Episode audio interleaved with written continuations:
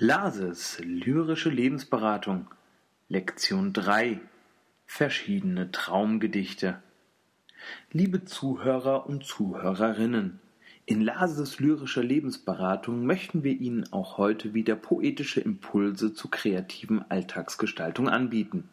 Sollte es uns gelingen, Ihr Interesse für Gedichte zu wecken, wenden Sie sich bitte an Ihren örtlichen Buchhändler. Nach einer individuellen Beratung werden Sie sicher den passenden Gedichtband für sich entdecken. Heute kreieren wir uns mit Gedichten einen Traum. Vielen Menschen ist gar nicht bewusst, wie wichtig Träume für das Leben sind. Sie bieten uns einen wohltuenden Kontrast zu unserem mit Realität prall gefüllten Alltag. In unseren Träumen verarbeiten wir die Eindrücke des Alltags in unterbewussten Lernprozessen oder anders ausgedrückt, Träume sind ein Teil unserer Realität. Doch selbst Kinder träumen heutzutage immer weniger. Fantasielosigkeit und erhöhter Fernsehkonsum sind die Hauptsymptome von akutem Traummangel.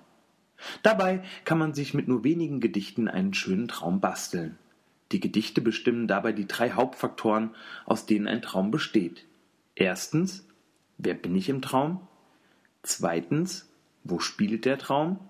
Drittens, was passiert in dem Traum? Lesen Sie sich die hier vorgeschlagenen Gedichte laut und deutlich und gerne mehrmals vor. Legen Sie sich schlafen und genießen Sie das Schauspiel. Das erste Gedicht bestimmt die Rolle des Träumers. Suchen Sie sich eine möglichst fantasievolle und fantastische Figur aus, zum Beispiel den Riesen Timpetu von Alwin Freudenberg. Psst, ich weiß was. Hört mal zu. War einst ein Riese Timpetu der arme Bursche hat, oh Graus, im Schlafe nachts verschluckt ne Maus.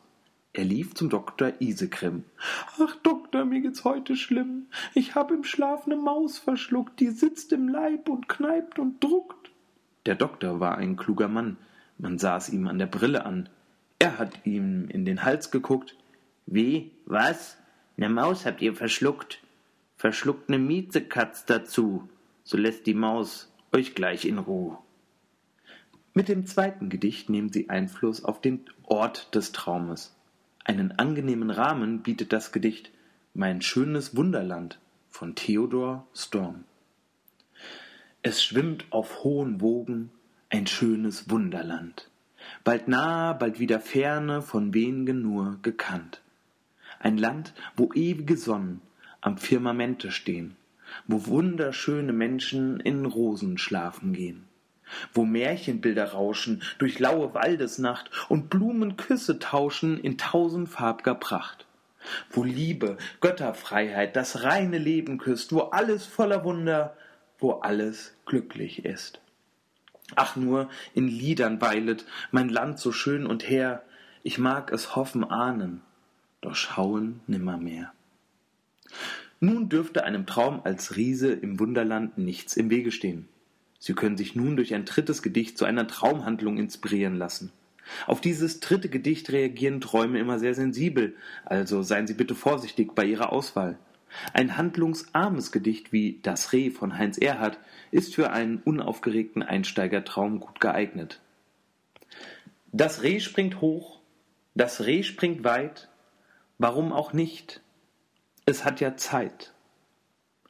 Ob sich Ihr Traum exakt wie oben beschrieben darstellt, können wir leider nicht garantieren.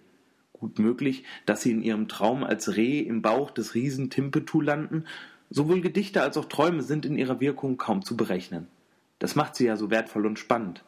Den größtmöglichen Erfolg bei der Traum- und Alltagsgestaltung erzielen Sie übrigens durch das Schreiben eigener Gedichte. Hierzu benötigen Sie lediglich ein Blatt Papier, einen Stift und eine Idee. Diese entnehmen Sie bitte Ihrem nächsten Traum.